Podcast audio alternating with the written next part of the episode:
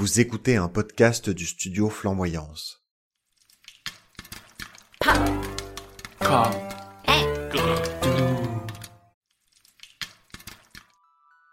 Bonjour à toutes et à tous, ici c'est Michel. Et ici c'est Louis. Et bienvenue dans ce nouvel épisode de Popcorn et Gredou, votre podcast mensuel où deux amis, Nous deux. parlons de sujets de société à travers des films. Mais dis-moi Louis, je sais c'est l'été et tout, mais euh, est-ce que toi aussi il t'embête qui ça? Mais si, tu sais, ceux-là qui arrivent d'ailleurs pour nous gâcher la vie. Euh. Les, les touristes Les moustiques? Mais non Ceux de là-haut Les extraterrestres Ah bah écoute, maintenant que t'en parles, ça fait trois jours que je me fais réveiller toutes les nuits par des bruits dans mon grenier. Ah mais non, ça c'est juste le nid de chouette et frais sous les combles, t'inquiète Ah Bref, quoi qu'il en soit, on va aujourd'hui parler d'invasion de chouettes. Euh. d'invasion extraterrestre. Comme d'habitude, nous allons commencer par un petit topo savant sur les invasions extraterrestres. Puis nous partirons du film Nope de Jordan Peele. Et comme d'habitude, on garantit un épisode 100% sans divulgachage. On s'en tient à la bande-annonce du film. On en profitera pour parler d'autres œuvres qui nous évoquent ce thème. Et on se posera des questions fun et décalées sur ce que nous évoquent les invasions extraterrestres. Mais avant d'aller plus loin, commençons par le topo savant. Un des premiers romans qui parle d'être venu d'ailleurs, qui décide de nous payer une petite visite est Microméga, un conte philosophique écrit par Voltaire, publié en 1752. D'ailleurs, selon le Gorafi, deux personnes sur trois a dû le lire au lycée. Ben moi je fais partie de la personne qui ne l'a pas lu. Mais bon, ce n'est pas le premier livre où les humains rencontrent des extraterrestres. Cyrano de Bergerac, alors là je parle du vrai auteur du XVIIe siècle, hein, pas le personnage de la pièce de théâtre. Bref, Cyrano de Bergerac, le vrai, imaginait ses propres aventures rocambolesques d'exploration des empires de la Lune et de ses habitants bizarroïdes. Ouh Mais bon, on digresse. Grèce. Merci Michel. Déjà, dans Microméga, deux extraterrestres géants viennent observer la Terre et ses habitants, par curiosité. Ils finissent par se moquer des terriens, très centrés sur eux-mêmes et avec leur vision du monde très rigide et étriquée. Ici, ça reste plutôt sympa. Les rencontres terriens et extraterrestres sont similaires à des visites diplomatiques d'émissaires venus de pays lointains. On n'est pas vraiment dans l'invasion à proprement parler. Mais à la fin du 19e siècle, le monde a changé et les préoccupations des artistes également. En 1898, H.G. Wells, attention, hein, pas Orson Welles, lui il est réalisateur de cinéma, ni George Orwell, c'est celui qui a fait 1984 et La ferme des animaux. Ce sont bien trois personnes différentes.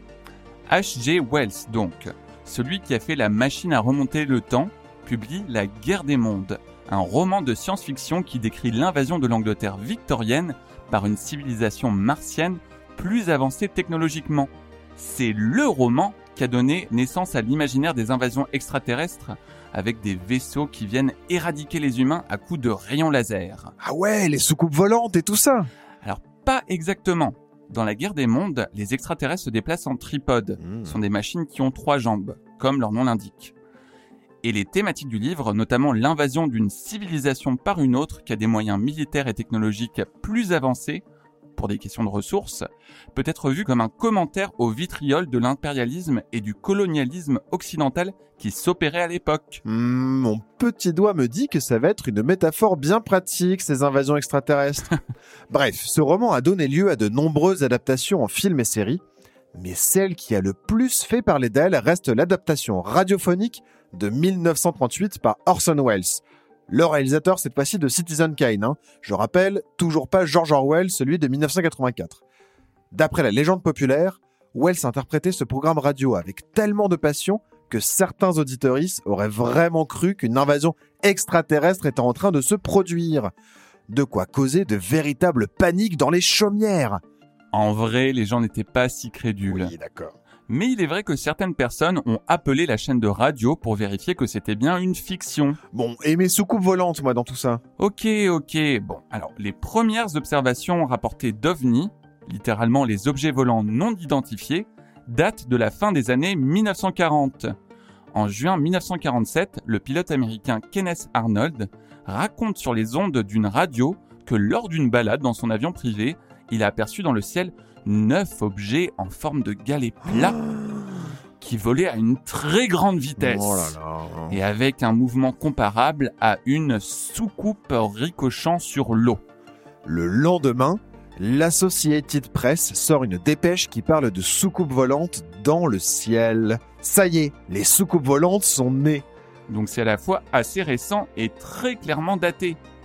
D'ailleurs, on vous conseille une super vidéo sur l'histoire du phénomène des soucoupes volantes de la chaîne YouTube Hygiène Mentale. Elle nous a été recommandée par Elisabeth Fétit du podcast Méta Choc, un de nos podcasts coup de cœur qu'on salue au passage. Coucou Elisabeth et coucou Michel d'Hygiène Mentale d'ailleurs si tu nous écoutes. Aujourd'hui d'ailleurs, on ne parle plus d'OVNI mais de PANI, des phénomènes aérospatiaux non identifiés. C'est vrai ça. On ne sait pas si ce sont des objets volants. Ça peut être, c'est donc des phénomènes aérospatiaux, des lumières, des phénomènes météo, ou peut-être des soucoupes volantes. Moi, Pani, ça me fait surtout penser à des panini. Mais bon, euh, en tout cas, ces dernières années, les documents déclassés de l'armée américaine, notamment la vidéo du tic-tac volant. Et oui, on ne blague pas, c'est vraiment le nom de cette vidéo. Oui, donc vous pouvez la trouver sur YouTube. Donc des vidéos comme ça ont relancé l'intérêt pour ces observations intrigantes. Dans la pop culture, les invasions d'extraterrestres ont en tout cas pris de nombreuses formes. Que ce soit les tripodes zappant tous les humains à la ronde chez H.G. Wells, les robots soucoupes volantes des films des années 50, comme dans Le jour où la Terre s'arrêta, des aliens qui envahissent notre enveloppe corporelle pour qu'on ne puisse pas les repérer, comme dans l'invasion des profanateurs de sépulture, dont on a déjà parlé dans Popcorn et Gredou jusqu'aux grosses bébêtes, parfois super intelligentes, parfois moyen moyen, parfois pacifiques, parfois belliqueuses, qu'on retrouve presque tous les étés au cinéma et à la télé, pile pour la saison des blockbusters. Et d'ailleurs, cet été est sorti Nope, un film qui, dès la bande-annonce, montre un objet volant plat qui terrorise les habitants d'un ranch aux États-Unis. Terminons sur les paroles de feu Stephen Hawkins, astrophysicien de génie considéré comme un des esprits les plus brillants du XXe siècle, et qui disait en 2010 dans un documentaire Si les extraterrestres nous rendaient visite, le résultat serait similaire à l'arrivée de Christophe Colomb en Amérique, ce qui ne s'est pas bien passé pour les Amérindiens. Belle euh, personnification de Stephen Hawking, Michel. Oui, bon, écoute, je ne, je n'ai pas fait l'accent british, j'aurais pu le faire, mais euh, c'est voilà la citation de Stephen Hawking. Maintenant qu'on a vu tout ça, nous allons parler du film qu'on a vu au cinéma hier, Nope, de Jordan Peele. Et oui, pour les fins connaisseurs, c'est un des deux humoristes du duo Key and Peele. Mais c'est aussi le réalisateur des films Get Out et Us. On peut voir ce dernier sur Netflix. Et d'ailleurs, on vous recommande d'aller voir euh, ces films. Ils sont tous super Ah intéressants. ouais, vraiment super bien. Bon, et en gros, on le redit, on va pas divulgacher, on va s'en tenir à ce qu'on voit dans la bande-annonce, et donc l'invasion, en tout cas l'apparition d'une soucoupe volante dans un ranch en Californie. C'est ça. Alors, euh, moi, ce que j'ai trouvé intéressant avec ce film, c'est notamment le fait qu'il euh, reprenne cette imagerie de la soucoupe volante qui était devenue un petit peu désuète, voire moquée, Ouais, ouais, ouais. et euh, qu'il arrive à la re-rendre, euh, enfin pas terrifiante, mais inquiétante au moins. Oui, tout à fait. Euh, alors que c'était plutôt usuellement ringard, et d'ailleurs, les, dans les autres films d'invasion extraterrestre, les, les procédés euh, passaient par autre chose que, euh, que la soucoupe volante, justement. Ça passait ou soit dans l'invasion des, prof- des profanateurs de sépulture, où les gens, juste, on peut pas distinguer un extraterrestre d'un humain, donc Oui. il y a quelqu'un qui est colonisé, que ce soit aussi, par exemple, dans Signs de Shyamalan, Oui. euh, on- on- on- c'est la figure du monstre qui est plutôt présente, quoi. Alors que là, on revient à une imagerie qui est plutôt années 50. Ouais, tout à fait. Type euh, Plan 9 from Outer Space de, de ce très très mauvais réalisateur euh, dont Tim Burton a fait un hommage, Ed Wood. Ed Wood, oui. Euh, D'ailleurs, le film de Tim Burton, Ed Wood, est super euh, sur ce sujet. Ouais, ouais, carrément, c'est un très bel hommage. Euh, mais, mais voilà, c'était ringardo sa mort. Et là, effectivement, il arrive à la rendre euh, vraiment inquiétante, quoi. Un truc qui est malaisant, qui, est, euh, Ouais, c'est ça. qui fait euh, peur. Où euh, tu te retrouves à guetter le ciel pour voir s'il y a cette, cette forme qui va sortir d'un nuage. C'est vraiment pas mal. Euh, Ouais. le, le film est vraiment intéressant euh, sur plein d'aspects. On vous conseille d'aller le voir. Ouais, Euh, franchement, euh, allez-y. Puis on y retrouve aussi des thématiques euh, qui sont présentes de toute façon dans la filmographie globale de Jordan Peele. Oui. Et qui sont des choses qui sont liées aussi de toute façon à la thématique de l'invasion extraterrestre. Euh, dont on a parlé aussi ces questions euh, euh, bah voilà de, de, de, je ne dis plus rien parce que je vais Oui. spoiler Mais je, si, je vais dire un truc, c'est que euh, tu m'as fait une réflexion hier que je trouve assez juste vis-à-vis des, des films de Jordan Peele. toutes les réflexions que je te fais sont assez justes Michel Rommel Bon, on peut discuter de la véracité de ce propos. Tu disais oui, s'il y a un truc que tu ne que tu trouves un peu bizarre dans un film de Jordan Peele, c'est en fait c'est que c'est toi qui as pas compris. Je trouve que les films de Jordan Peele, il y a vraiment ce côté euh, métaphore qui est très poussé. oui euh, où euh, certes Et tu peux tu peux prendre le, le, le- le film pour euh, ce qu'il est, mais il y a forcément un second niveau de lecture. Oui, Euh, et, et qui est d'ailleurs assez évident. En tout cas, le film, pour le coup, le cache pas vraiment. C'est juste que parfois, euh, je- notamment moi, le visionnage de Us m'avait un peu perturbé Oui. parce que je, je sentais qu'il y avait une autre lecture, sauf que, enfin, c'est évident qu'il y en a une. On te le dit frontalement. Attention, ce que tu vois est au-dessus de métaphore, sauf que je l'avais pas comprise. Et ça m'avait un peu frustré, alors qu'en plus, c'est habituellement la métaphore que je vois partout. Et donc, du coup, j'étais, ça m'avait d'autant plus frustré. Mais en tout cas, bref, il y a aussi de ça, quoi qu'il en soit, dans, dans Nope. Euh, vraiment, c'est un film qu'on vous conseille. Et c'est amusant parce qu'on retrouve aussi justement euh, euh, Signs, par exemple, de Shyamalan. Moi, c'est Oui. un film que j'aime bien, qui est flippant. En plus, j'ai regardé avec plein d'amis euh, Oui. qui ont aussi été terrifiés. Euh, Un, Perrine, un bon film d'Halloween. Perrine, quand tu nous entendras aussi.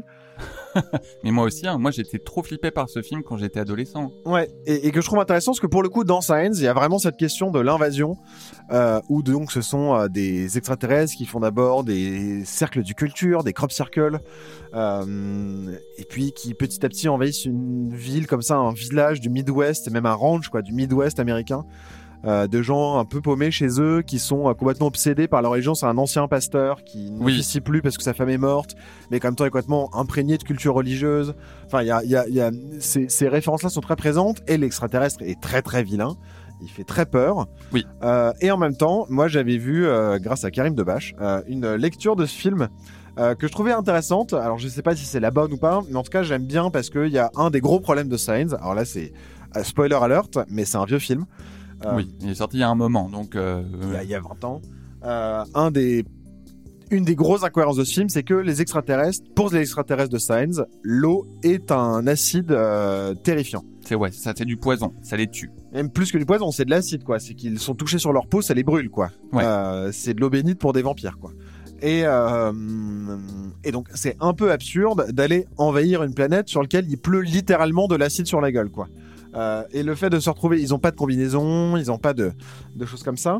Et une des et sur lequel il y a de l'eau absolument partout. Enfin, je veux dire, il y a les mers, il y a les lacs, il, pleut. euh, Enfin, c'est omniprésent. L'eau partout, dans tout, c'est dans les plantes, c'est dans euh, absolument tout et n'importe quoi, sauf dans les rochers, quoi. Et encore. Et une des explications, du coup, serait que, en fait, s'ils ne viennent pas de manière belliqueuse, mais ils viennent de manière pacifique, et c'est juste complètement mécompris par les personnages du film, qui eux ont un filtre uniquement euh, invasif euh, de la vision des extraterrestres, Hmm. et qui ne perçoivent pas ce côté pacifique. Et même si le film nous met des petits quand l'extraterrestre euh, passe ou fait des trucs un peu flippants, en réalité, on peut interpréter n'importe quel geste des extraterrestres euh, d'une autre manière. Euh, même le moment où ils injectent un poison dans euh, le corps du petit garçon qui euh, a arrêté de respirer, après le petit garçon se met à respirer, donc les personnages voient ça comme un signe du destin.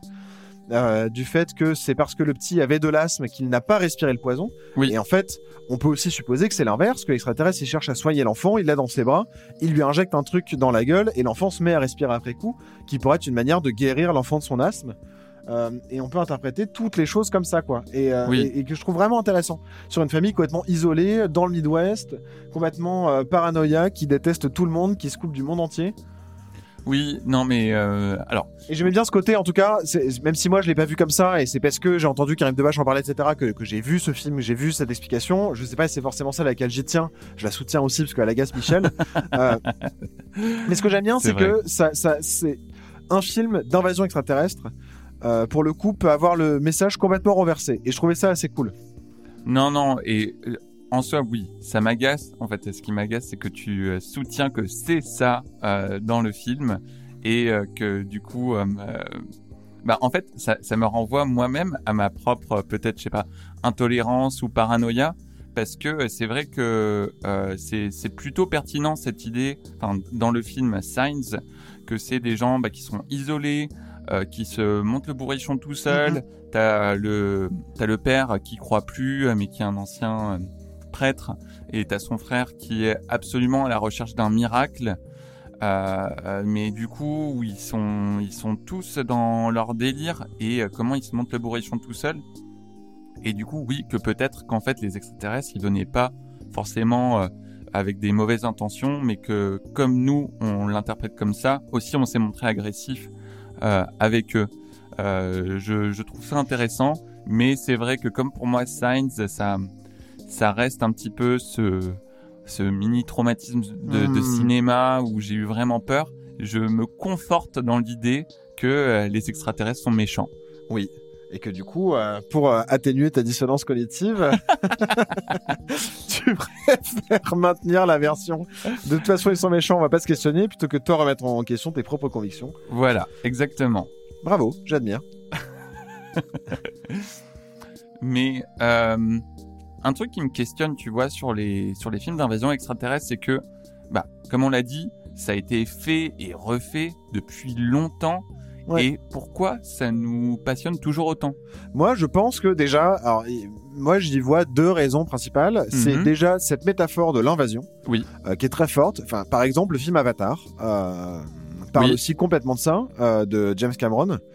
Euh, c'est des humains qui vont sur une planète extraterrestre, a priori plutôt pacifique, voire même euh, amérindianisante euh, Oui. dans sa manière de se Oui, comporter. mais ça reprend un peu euh, l'histoire de Pocahontas, euh, mais ça le transpose sur une planète extraterrestre. Complètement. Et il y a à la fin un côté vraiment invasif, etc. Et le film parle de ça concrètement, alors qu'en fait on parle extraterrestre. Et je pense que c'est une manière assez facile d'en parler euh, et d'aborder plein d'autres choses parce qu'en plus, t'as- je sais pas si t'as déjà vu des extraterrestres, mais moi non. Et donc tu peux imaginer n'importe quelle forme.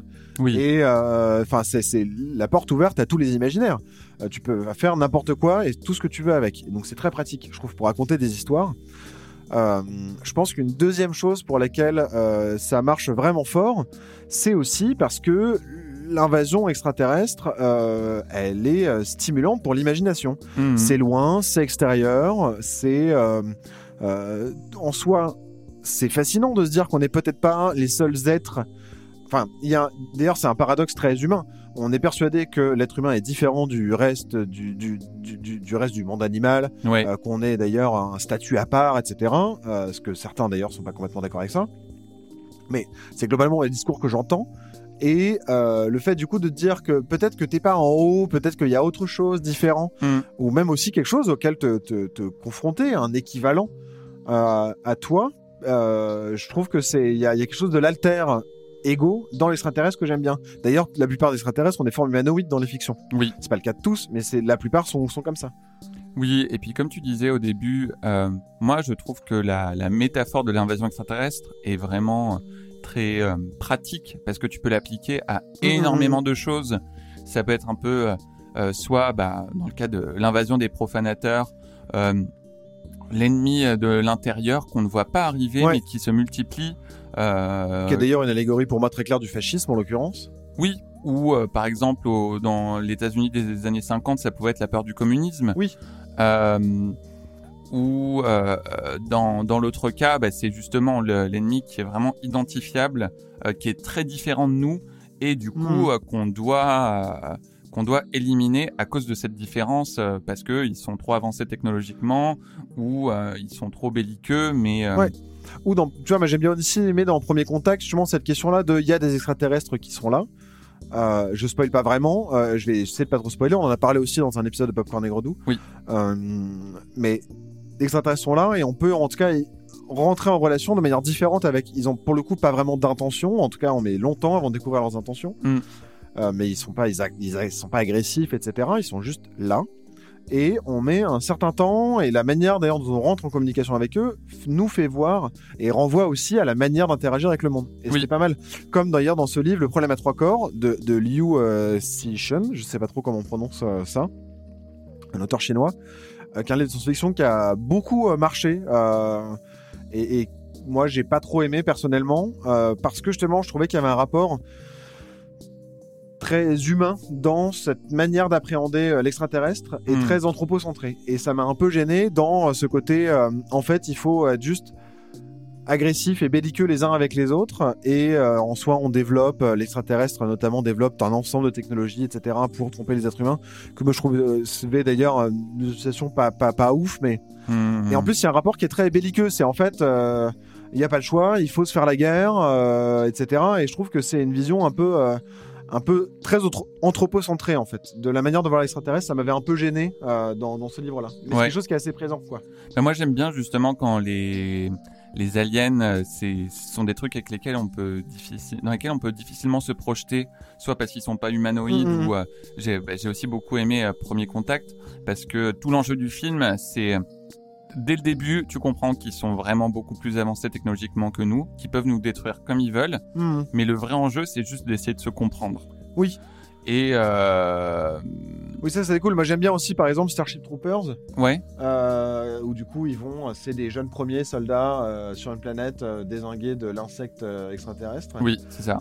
Et, euh, et justement, il y a un truc aussi, à un moment donné, on se posait, qui est là plutôt une manière de parler du Vietnam aussi, Mhm. euh, et qui pose la question en fait, à un moment donné, pourquoi on y va en fait? Pourquoi, Oui. est-ce qu'on- pourquoi on exploite cette planète-là? Pourquoi est-ce qu'on doit tuer des insectes géants? Et pourquoi la vision euh, de l'homme et de l'humanité doit changer et de l'autre elle doit changer euh? Après, t'as des séries comme Doctor Who? Où, Oui. euh, là, t'as tous les cas de figure de- d'invasion extraterrestre où parfois il faut apprendre à vivre avec les extraterrestres qui euh, qui veulent nous envahir parce qu'ils doivent se sauver de leur planète et parfois Oui. il faut les repousser. Et finalement, est-ce que le monde ne pourrait, ne pourrait pas être que plein d'amour et de pardon? Voilà. Mais j'aime bien Doctor Ouais, Who pour aussi, ça. c'est kitsch, mais c'est cool. Ouais. Mais en vrai, euh, moi c'est moi c'est un truc qui, qui peut me faire flipper les, les films d'invasion extraterrestre. Bah, Mm. Science, ça m'avait fait flipper aussi parce que Shyamalan il est fort pour ça et on retrouve un peu de ça dans Nope. C'est euh, tout euh, l'art de la suggestion. Hmm. C'est-à-dire tu, tu vas faire peur, tu vas montrer qu'il y a quelque chose qui se passe en en montrant le moins possible avec des Oui. sons, avec des ombres et euh, et du coup et c'est là où ça, ça appuie sur le bouton de la paranoïa et de, de l'imagination et et ça ça me fait vite flipper. Ouais, carrément. Mais ça rappelle moi, alors c'est pas vraiment, un- je sais pas si on peut parler d'invasion extraterrestre, que c'est pas vraiment ça, mais une nouvelle de Philippe Cadic, Mhm. euh, où c'est des voyageurs dans le temps, donc ils vont dans le futur pour voir, et donc au début ils vont, ils vont plus loin, ils voient que l'humanité va mieux, ils vont encore plus loin, ils voient que c'est une giga civilisation, ils vont encore plus loin, ils voient que l'humanité s'est réduite à un ensemble de petits villages où tout le monde est super heureux et épanoui, donc super. Donc, ils reviennent au présent, et puis ils y retournent et puis ils voient que au deuxième passage ça se dégrade. Euh, et donc ils revont dans le temps, puis après ils voient qu'il n'y a plus du tout d'humains, donc ils reviennent au présent, ils comprennent pas. Et puis ils y retournent, mais un peu moins loin, puis ils voient que ça s'est vraiment dégradé fort, et donc ils comprennent pas trop ce qui se passe. Et, euh, et vraiment là, les humains sont tous euh, disparus, et en fait on découvre, et là ils commencent à se faire attaquer par des papillons. Et des papillons dévoreurs de chair qui tuent les gens. Et, euh, et en fait, en revenant au présent, il y a des cocons qui se sont accrochés. Et en fait, ils s'aperçoivent que c'est en ayant fait les voyages, alors que tout allait bien, qu'ils ont ramené ces espèces de papillons qui se seraient développés dans longtemps, longtemps, et peut-être dans des moments où l'humanité aurait trouvé des moyens de, s'y confronter. Et à chaque fois, les faire revenir dans le passé, et donc d'une certaine manière à accélérer l'évolution de ces papillons-là. Et euh, des papillons dévoreurs d'humains, quoi. Et, euh, et j'aimais bien ce côté aussi de euh, la nature reprend ses droits. Alors, c'est pas vraiment dans l'extraterrestre, mais il y a un truc aussi où destructeur d'humains, quoi. un, un autre, euh, enfin une autre théorie, enfin je sais pas, vision de l'invasion extraterrestre que j'aime bien, que j'ai vu notamment dans la série Fringe, c'est où euh, l'humain du futur, en gros, a fait un peu n'importe quoi et décide de retourner dans le présent, enfin dans notre époque, pour pour l'envahir, pour prendre les ressources, tout ça. Et euh, et là, et là, là, c'est le seul moment où je, je où je peux croire à cette idée de rencontre entre deux trucs humanoïdes qui peuvent plus ou moins euh, se, se comprendre. Euh, parce que sinon, euh, ouais, moi je préfère les, je préfère les extraterrestres qui sont genre des substances bizarroïdes, Ouais. qui ont pas de forme ou tout ça. Ça me, ça me fait un peu plus flipper. Comme dans le manga Parasite, par exemple, qui est super bien. Oui. Dis-moi Louis, parce que bon là on a parlé donc de films d'invasion extraterrestre. On a déjà eu un grand débat euh, sur est-ce que c'est possible que des euh, ovnis euh, ou des panis visitent la Terre lors d'un petit déjeuner qui a mal tourné? Non, mais c'est un peu notre débat favori du petit-déj quand on, on se retrouve à petit déjeuner ensemble. Euh, c'est une question, je sais pas pourquoi Michel me la pose parfois au petit déjeuner et euh, moi j'en ai pas du tout d'accord. moi je pense, mais c'est pareil, c'est un point de vue très, euh, pour le coup, égocentré même, c'est moi et moi-même, Mhm. ma vision des choses. Je pense que des hum, formes qui auraient la possibilité de venir depuis loin dans l'espace jusqu'à la Terre, avec des technologies puissantes qui d'ailleurs aujourd'hui on n'a aucune idée de ce à quoi ça pourrait être, ferait de temps en temps des petites apparitions surprises ou en mode Oh Oh là là, on s'est trompé, on a oublié d'activer le filtre d'invisi- d'invisibilité sur notre vaisseau et qu'on apercevrait comme ça de temps en temps, assez pour qu'il y ait des récits de quelques pelés euh, sur dans le désert du Nevada et, euh, et des Belges qui coïncident d'ailleurs avec l'apparition des boîtes de nuit en Belgique et des lumières dans le ciel. Euh, coïncident, je ne crois pas. Moi, je crois en tout cas que ça n'a aucun sens et que jamais euh, aucune civilisation extraterrestre ne ferait ça, jamais. Moi je pense, Moi, je- parti. moi je pars du principe que euh, si des civilisations comme ça existent, euh, même tu vois, euh, je me dis même le concept de civilisation, en fait c'est tellement en dehors de nous, en dehors de tout ce qu'on connaît, qu'on peut, qu'on pourrait même pas comprendre leurs intentions. Et euh, pourquoi pas? Pourquoi pas? Après, peut-être que c'est genre des des missions scientifiques, euh, genre un peu comme nous, on va observer des fourmis de temps en temps.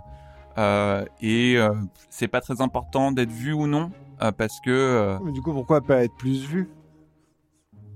Mais pour, est-ce que nous, on cherche à se faire voir des fourmis, par Ah Non, exemple? mais quand on regarde les fourmis, en fait, on regarde les fourmis pendant longtemps, quoi. Peut-être qu'ils nous regardent pendant longtemps et qu'on n'est pas conscient. Pff, N'importe quoi. Peut-être qu'on est Doctor actuellement Who, dans des calmes. laboratoires, dans une simulation créée par des aliens. Euh, non, je, je, je pense pas ça. Mais euh, Je recommande d'ailleurs euh, très chaleureusement le livre L'Anomalie d'Hervé Le Tellier. euh, qui... Ah ouais? Ouais, j'en dis pas plus. ok. Pas spoiler. Mais toi, t'es très branché en plus, enfin zététique. Euh, bah, des- Bah, en fait, c'est que j'ai découvert à un moment donné euh, la zététique avec la chaîne YouTube Hygiène Mentale, avant même d'ailleurs d'accéder au podcast d'Elisabeth Fettit. Euh, ouais. Et c'est quoi la zététique bah, c'est l'étude euh, rationnelle, scientifique des phénomènes paranormaux. Euh, c'est une manière de, de raccrocher ça et d'expliquer les phénomènes paranormaux. Euh, pas forcément d'expliquer, mais de- d'analyser les phénomènes paranormaux avec des processus scientifiques. Et donc c'est compliqué parce que euh, quand c'est pas reproductible, quand même une des, une des meilleures preuves scientifiques qu'on peut apporter, c'est euh, l'observation double aveugle. C'est difficile de le faire avec des phénomènes qu'on observe une fois de temps en temps, euh, au petit bonheur à la chance Hmm. mais on peut quand même appliquer un certain nombre de méthodes, euh, de raisonnement, de méthodes euh, de, de probabilité pour questionner ça. Et c'est un peu ce que la zététique fait. C'est aussi le monde sceptique, quoi.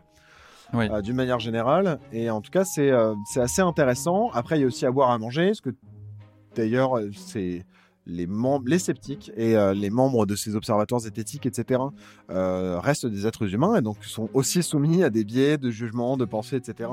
Euh, et il y a eu d'ailleurs de temps en temps des quel- quelques petits débats houleux sur les réseaux sociaux entre sceptiques et non sceptiques Mhm. ou choses comme ça par rapport à ça. Mais en tout cas, moi, ça m'a ouvert et ça m'a vraiment permis personnellement euh, de réinterpréter un certain nombre de phénomènes que j'avais pu voir ou penser ou en tout cas leur donner une autre distance, une autre manière d'apprendre en disant simplement je ne sais pas. Je ne sais pas si c'est quelque chose de réellement surnaturel. Euh, je ne sais pas si c'est quelque chose qui n'est pas surnaturel, mais je peux en tout cas dire que je ne sais pas et que c'est une posture qui est assez honnête. Oui. Euh, de dire que je ne sais pas. Et en l'absence d'explications supplémentaires, d'éléments supplémentaires permettant d'étayer une théorie ou une autre, euh, ou de faire bouger les probabilités, je suis pas en mesure de dire, et je peux quand même partir du postulat que c'est probablement pas quelque chose euh, de paranormal, même si j'en ai pas la certitude. Euh, mais euh, c'est d'un point de vue probable, c'est plus probable qu'il n'y ait pas des choses paranormales qu'il y ait des choses paranormales. Mm. Et donc euh, ça m'a permis un peu revu un certain nombre de, de choses dans euh, mon interprétation des faits ou de mon intérêt aussi pour les phénomènes paranormaux ou extraterrestres. Non, mais c'est vrai que j'ai été voir quelques vidéos et c'est super intéressant et c'est.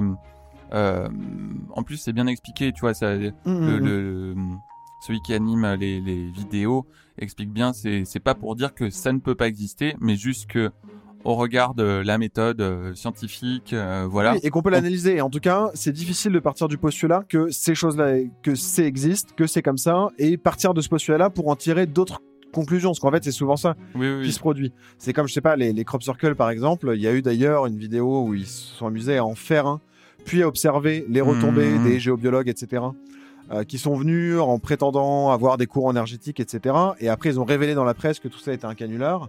Et d'ailleurs, il y a plein de gens qui ont eu des réactions super différentes, mais parfois, ça les a confortés, d'ailleurs, dans leur manière de voir euh, euh, surnaturel les choses. Ouais.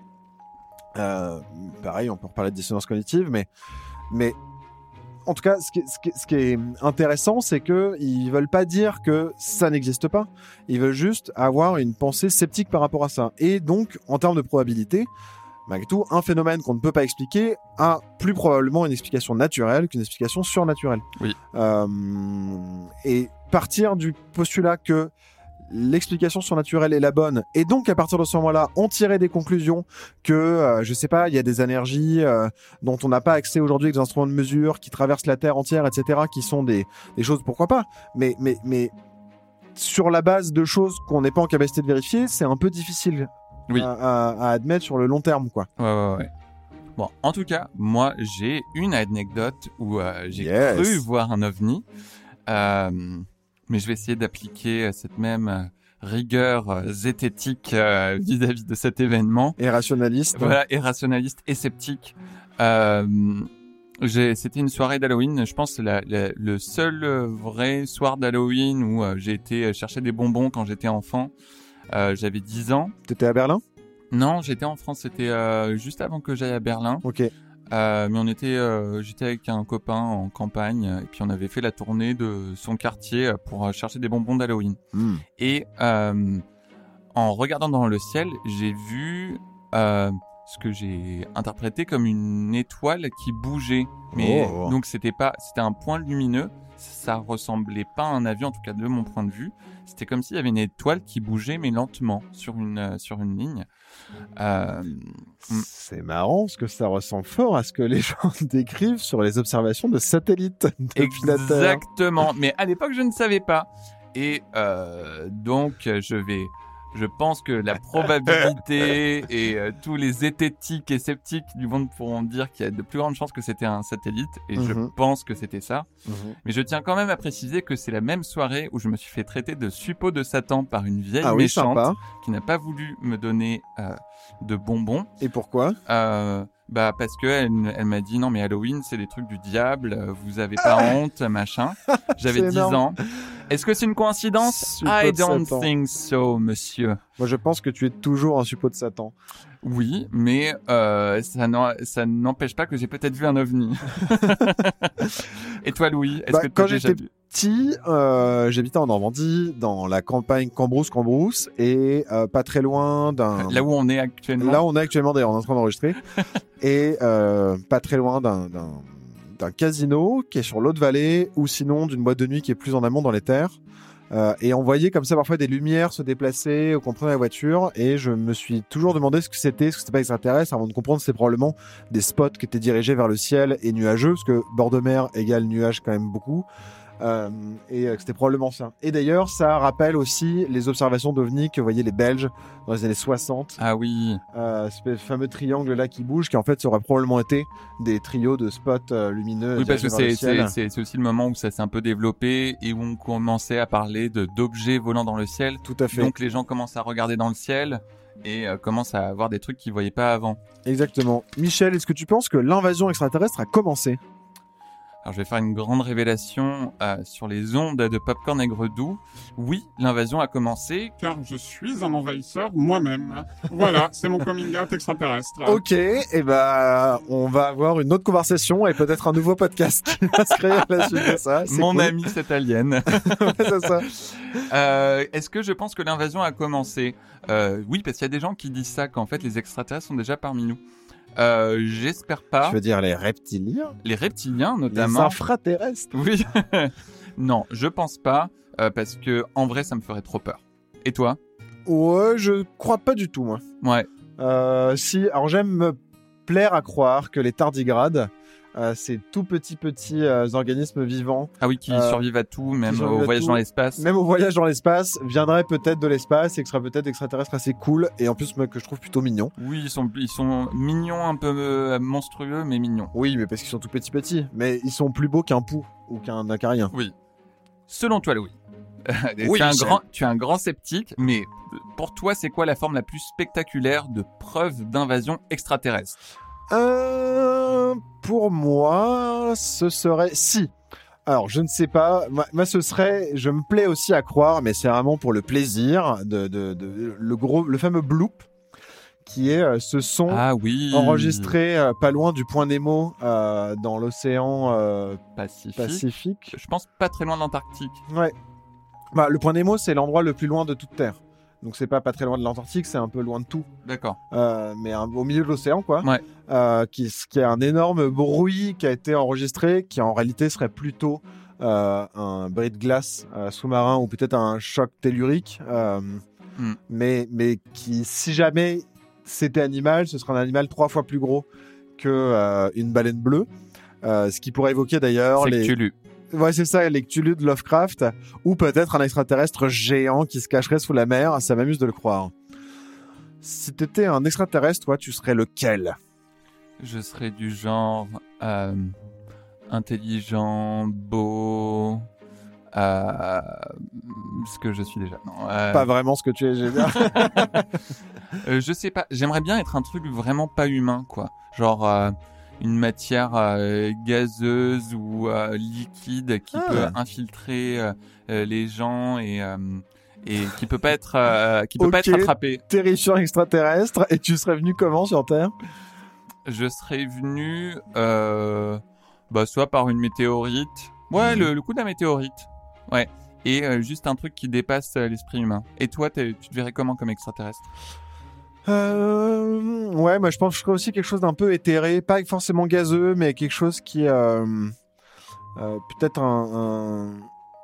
un... un fit, même quelque chose qui soit dans une autre euh, dimension, ou je sais pas, Oui. mais quelque chose un peu dans ce genre-là, qui est là sans être là, un truc un peu éthéré, quoi. Ah oui, j'avais vu une série comme ça qui était inspirée de Oh. nouvelles de Philippe Cadic où les extraterrestres c'était des des espèces de décharges d'énergie Ah, trop bien. et du coup ils se transmettaient comme ça euh, par décharge d'énergie. Michel, avant de terminer cet épisode, est-ce qu'il y a quelque chose dont tu veux parler, euh, qu'on n'a pas mentionné? Oui, alors euh, juste je pense à des films de d'extraterrestres Yes. qui m'ont marqué. It's Alors, your time. Euh, Mars Attacks de Tim Burton qui reprend bien ce, ce côté kitsch des films de soucoupe volante des années Camp. 50. Euh, The Vast of Night qui est un petit film de science-fiction qui pour moi montre qu'on peut faire un film de science-fiction euh, super efficace avec très peu de moyens. Mhm. Et si vous aimez les films d'extraterrestres à gros budget, un peu fun et action, moi c'est Edge of Tomorrow où euh, Hmm. c'est un drôle de mélange aussi des extraterrestres un peu euh, métalliques, organiques euh, et avec un concept rigolo et Tom Cruise qui se fait tuer une centaine de fois, c'est assez drôle. Ok, marrant. Ouais, et toi Louis? Euh, alors moi, dans ce que j'avais écrit et dont je n'ai pas parlé, il y a Rencontre du troisième type de Steven Spielberg, évidemment. Et Oui. d'ailleurs, tous les types de rencontres, c'est passionnant. On a imaginé toutes les manières dont pouvait se passer une rencontre extraterrestre. C'est super marrant euh, de regarder la page Wikipédia de ça. Le film Paul, euh, de la trilogie Cornetto. euh, Ah oui, c'est pas la trilogie Cornetto mais c'est avec les les mecs de la trilogie Oui, Cornetto. c'est ça. Mais comment il s'appelle, ce réalisateur? Euh, Edgar Wright, Mais si, justement, c'est parce que le Cornetto est vert dans Paul. Parce que justement, ça parle extraterrestre. mais je pense pas que ça a été réalisé par euh, Edgar Wright Mais Paul. si, c'est Edgar Wright. Ah bon? Ouais. On va vérifier On ça. vérifiera et on corrigera en post-prod. Euh, Salut, c'est Michel en post-prod. Alors j'ai vérifié et le film Paul n'a pas été réalisé par Edgar Wright, mais par Greg Motola. Il ne fait donc pas partie de la Cornetto trilogie. En revanche, le dernier film de cette trilogie, Le dernier pub avant la fin du monde, est bien un film d'invasion extraterrestre. les films aliens, évidemment, Oui. ou là, et Prometheus, qui renverse aussi le, le côté invasion extraterrestre, euh, qui est vraiment intéressant, d'une, euh, qu'il faut lire et regarder, euh, d'ailleurs, Oui. trois adaptations. Surtout que d'une, ça, ça reprend aussi la thématique coloniale euh, Ouais. plus fortement. Le jeu No Man's Sky, euh, qui reprend aussi la thématique coloniale, euh, Mhm. qui avait été la promesse d'avoir des centaines de milliards de planètes à explorer où personne ne se rencontrerait jamais.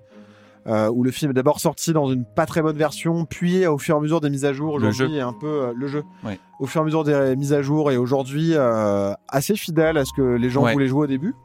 Mais justement où on, on- vraiment on fait de l'exploitation de ressources sur des planètes jusqu'à arriver au centre de la galaxie. Euh, voilà. Et euh, d'autres trucs, j'ai parlé d'Avatar, des profanations Cibuture. Non, j'ai parlé de tout le reste. Merci d'avoir écouté cet épisode, on espère qu'il vous a plu. Retrouvez tous nos épisodes sur votre plateforme de podcast préférée. On vous invite aussi à aller découvrir les autres podcasts du studio Flamboyance, notamment se ressourcer, pour prendre une bonne pause bien méritée. Et en plus, c'est animé par Michel. Hé hé hé Suivez-nous sur les réseaux sociaux, likez partout où vous le pouvez, partagez, ça nous aide vraiment. Non, c'est vraiment pas une blague. On vous recommande de faire ça, de nous mettre des commentaires, de liker, de nous envoyer des petits messages. Ça nous fait déjà immensément plaisir et ça nous aide.